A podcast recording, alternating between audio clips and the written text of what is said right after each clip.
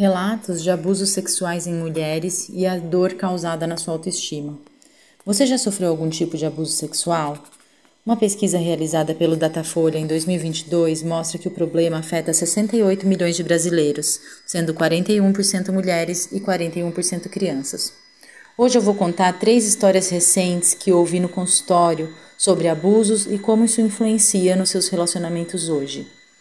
O primeiro caso é de uma mulher heterossexual se divorciando aos 29 anos e vindo de um casamento de 3 anos. Diz que foi abusada pelo seu avô algumas vezes quando tinha uns 4 anos.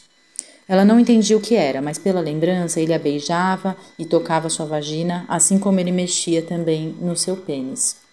Quando a família se reunia, ela só falava: Eu não gosto dele. Mas ninguém dava bola, pois criança vive falando que gosta e que não gosta mas aquela criança estava se expressando e ela só sabia que não gostava do avô. Ao longo dos anos, essa criança cresceu, amadureceu, teve muito medo de expor seu corpo para qualquer namorado ou ficante na adolescência.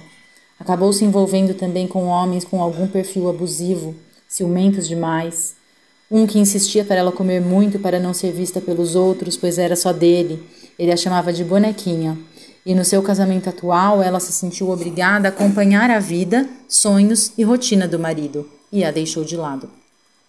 Hoje sente medo da solidão e de não encontrar uma pessoa que seja acolhedora, amável e parceira. Sente-se pressionada a ficar no relacionamento, mas ela não está feliz e não permite mais nenhum outro tipo de abuso ou desconforto no seu lar. Mas é difícil sair da história. Com seu marido, ela nunca teve coragem de falar o que havia lhe acontecido na infância, pois já imaginar que ia ser julgada e olhada com ódio e nojo, pois ele a culpava sobre tudo. Uma mulher que passa por uma situação dessas lembra disso todo santo dia. Não é uma coisa que se esquece, e sim tem que aprender a conviver com essa dor e com essa família. Essa mulher evita a todo custo encontrar com seus familiares, pois nada foi feito. Jamais acreditariam nela. Ela relata que se sentiu culpada por ele ter feito isso com ela. O sentimento de não acolhimento da família, a insegurança de nunca poder falar para nenhum parceiro afetivo sem ser julgada, apontada ou até virar tema de fofoca, a prejudicou. Como uma vítima pode se sentir assim? Anos de terapia estão tornando essa mulher forte e querendo ser doce, pois a vida a deixou entristecida e cansada. Hoje ela fala em voz alta que o que sofreu foi aquilo e irá construir as suas outras relações de forma diferente, com amadurecimento, acolhimento e muito alto amor. O segundo relato de hoje, ela tem 34 anos, heterossexual, casada há um ano e meio. Relata que o marido se tranca no quarto por horas, não responde quando ela chama, só faz críticas. Quando ela teve a finalização de um curso importante na sua carreira, ele não a deixou dormir a noite inteira, xingando e dizendo que ela era incapaz de fazer aquele curso horroroso. Bom, pelo visto, isso não é nada saudável. Um relacionamento abusivo por todos os poros, violência psicológica forte. Ele tem o prazer em deixar a sua esposa arrasada, sempre com lágrimas nos olhos, se sentindo inferior, triste, mal amada, infeliz, insegura. A lista é grande. O que leva uma mulher a se tornar refém dessa relação? Ela, pela cultura, religião e valores no casamento, se sente como se estivesse que cumprir um papel na sociedade. Mas por quê? Ela sempre justifica que ele faz tudo isso, mas diz que a ama, que ninguém vai amá-la quanto ele e que quando eles têm relações sexuais, mesmo no meio de uma briga, ele fica muito excitado e dá um jeito da relação acontecer. Nessa hora, ela se sente amada, protegida, mas ainda não compensa a tristeza das outras 23 horas e meia do seu dia. Você conhece alguém que só reclama do marido e não faz nada para mudar? Isso não é nada bom para a autoestima e a saúde mental. Ela precisa se fortalecer no tempo dela, buscar, buscar rede de apoio onde ela será amparada, ouvida e acolhida. Trazer situações da sua vida onde o amor realmente significa amor e não dor. Mulheres, se unam, se apoiem. Cada uma tem um ritmo e um tempo para resolver a sua vida.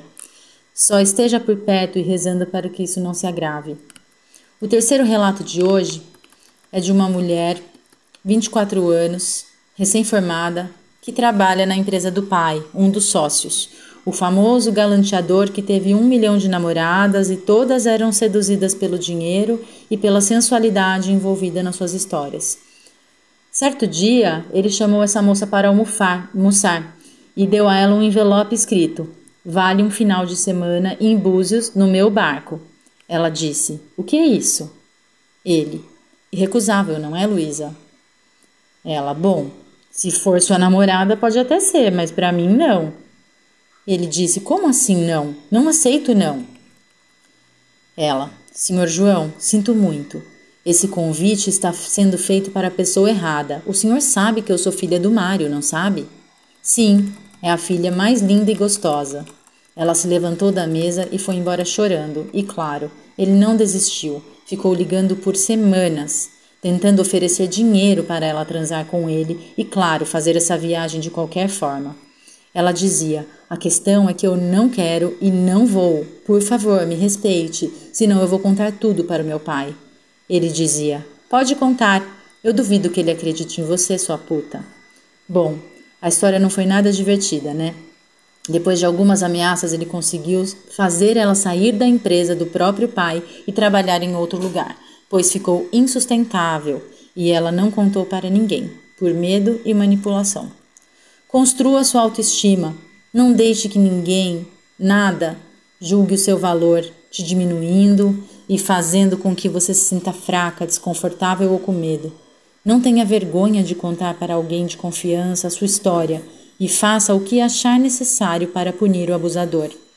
Por favor, não confunda amor com dor. Não se maltrate. Perceba se está em situação abusiva. Cuide-se. Precisamos fazer uma corrente de mulheres contra os abusos e contra a baixa autoestima que isso nos causa na, vida, na nossa vida e reflete nos nossos relacionamentos e escolhas. Eu sou Letícia Novaes, fisioterapeuta pélvica, especialista em sexualidade e saúde íntima.